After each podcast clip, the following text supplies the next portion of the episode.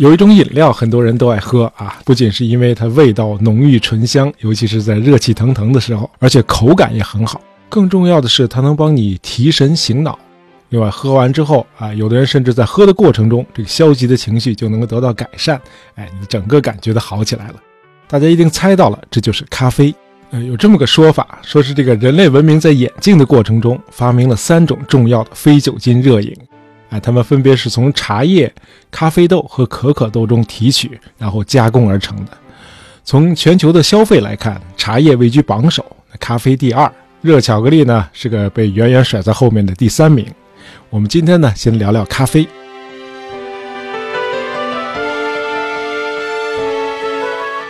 好，先简单的介绍一下大伙儿常喝的那些咖啡类型。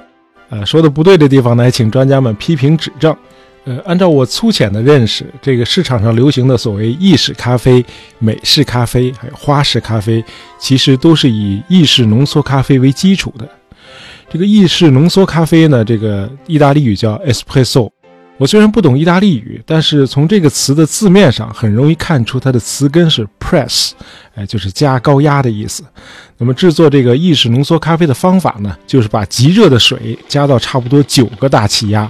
然后用这种高压的热水冲这个金属过滤器里那些被研磨得很细的咖啡粉，这样制作出来的咖啡呢，就叫意式浓缩，哎，espresso，啊，这种咖啡的口感呢非常浓郁，很重很重的咖啡味儿。那么这个意式浓缩呢，可以说是其他所有咖啡种类的基础。用这个意式浓缩加上少量的奶泡，再加上一大堆的牛奶，就是拿铁咖啡。那反过来呢？用意式浓缩加上少量的牛奶和一大堆奶泡呢，就是 cappuccino。那么用意式浓缩加上鲜奶油、牛奶和巧克力糖浆呢，就是摩卡咖啡。用意式浓缩加上焦糖、奶泡和糖浆，就是焦糖玛奇朵。那么用意式浓缩加上鲜奶油，再加上爱尔兰威士忌，就是爱尔兰咖啡；用意式浓缩加上鲜奶油，再加上巧克力糖浆，就是维也纳咖啡；还有一个就是用意式浓缩加水，就是美式咖啡。那么这个美式咖啡呢，顾名思义，就是一个美国人的创举，哎，确切的说，就是在意大利作战的美国兵的一项发明。那这些美国军人第一次喝这个意式浓缩这个 espresso 的时候，哎呀，全都惊呼：“哎呀妈，太苦了！兑水，兑水，赶紧兑水！”对了，今天的所谓美式咖啡呢，就是用意式浓缩兑水兑出来的哦。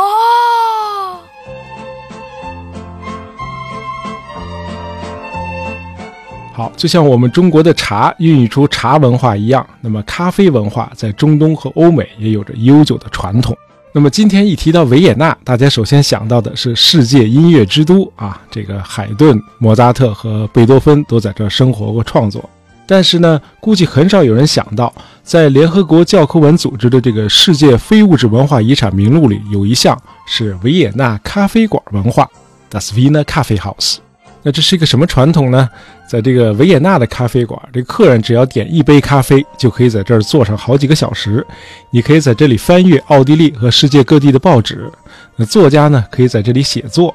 在没有互联网的时代，哎，一个维也纳人只要在咖啡馆里坐一会儿啊，他就能够广泛的了解世界各处发生的一切，而且还能和周围的人一起讨论，啊，交换信息和思想。你既了解了国际动态，而且还从他人那里得到一些启发。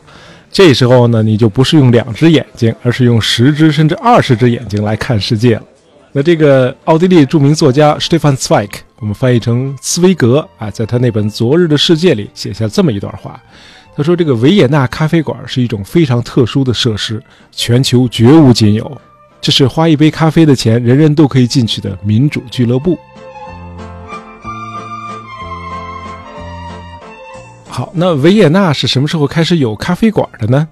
哎，有这么一个传说，呃，奥斯曼土耳其的军队曾经两次围攻过维也纳，都失败了啊，灰溜溜的回去了。那么第二次围困呢，是在一六八三年，哎，解围之后，这个大伙儿发现这个仓皇败走的这个土耳其人呢，留下了很多奇怪的豆子，装在好几个大麻袋里头。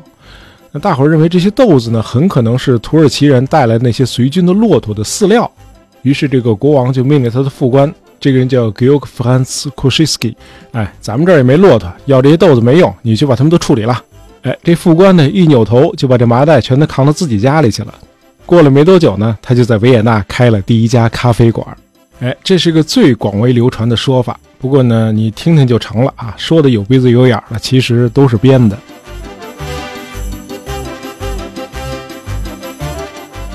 不过，呃，维也纳确实是在这个时候开设了第一家咖啡馆，那是在一六八五年，哎，咱们国家清朝的初期，哎，是由一个奥地利人从亚美尼亚引进的，啊，这个奥地利人名字叫 Johannes Tudat。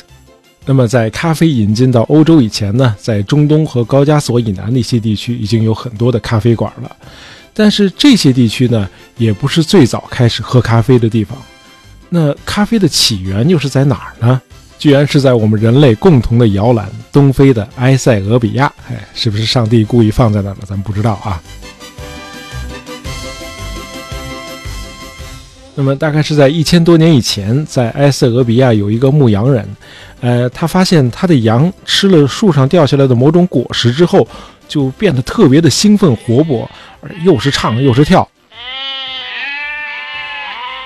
于是，这个牧羊人呢很好奇，他也捡起这个果实来品尝，一吃呢，他也嗨了，哎，开始与羊共舞。这个咖啡豆就是这么发现的。那么，最早咖啡呢，不是被当做饮料，而是用来吃的。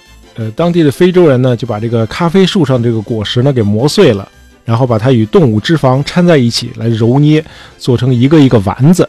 当时的这个非洲部落的人呢，把这些咖啡丸子呢看作是很珍贵的食物，哎，专供那些即将出征的战士来吃，哎，属于特供的，一般人吃不上。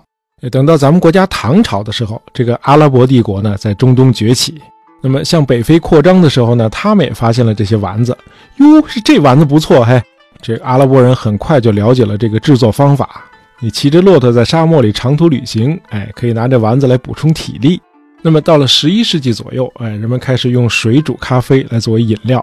那伊斯兰教义呢是禁止教徒喝酒的，但是呢对咖啡却非常的宽容，估计是宗教领袖们也都爱喝。因此在阿拉伯地区，这个咖啡的种植和制作方法呢能够得到不断的改善。那咖啡是怎么传到欧洲的呢？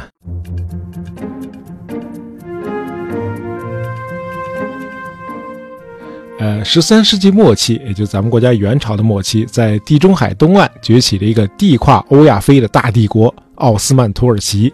咱们在很多期节目里都聊过这个奥斯曼土耳其帝国。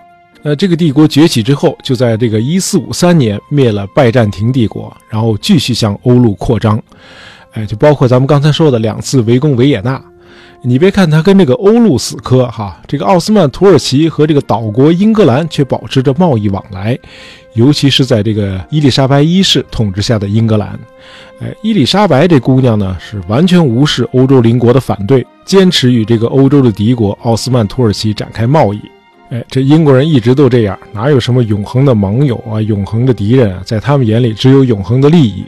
那么和其他来自中东的产品一道，这咖啡呢就这样在16世纪末期率先在英伦登陆，就是说比维也纳早将近一百年，这咖啡馆呢就已经在伦敦出现了。那会儿英国人还不太了解什么是茶叶，哎，大伙儿都觉得喝咖啡这种饮料哎让人心旷神怡。于是到了1663年，伦敦市里头已经有八十多家咖啡馆了。伦敦那会儿可远没有现在这么大啊，呃，这个时候伦敦的咖啡馆呢，也和后来的这个维也纳咖啡馆一样，成了大伙儿交换信息和思想的场所。但是我们有理由相信，不是所有的人都喜欢这类场所的。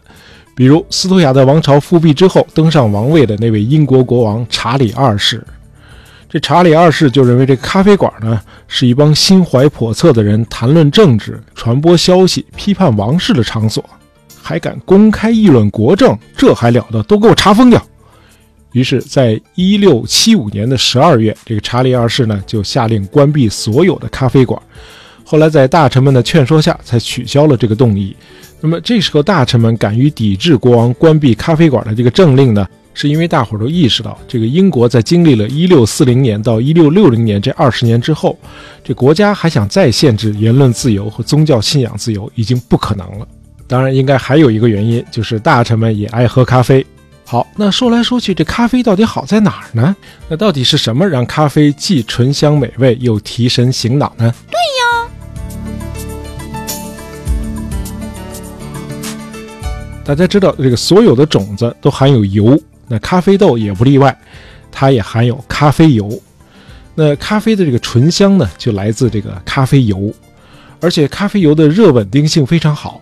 含有一种强抗氧化剂，因此每天呢喝点咖啡对防癌抗癌都有一定的效果。那么提神醒脑呢，主要得归功于咖啡的另一种物质，就叫咖啡因。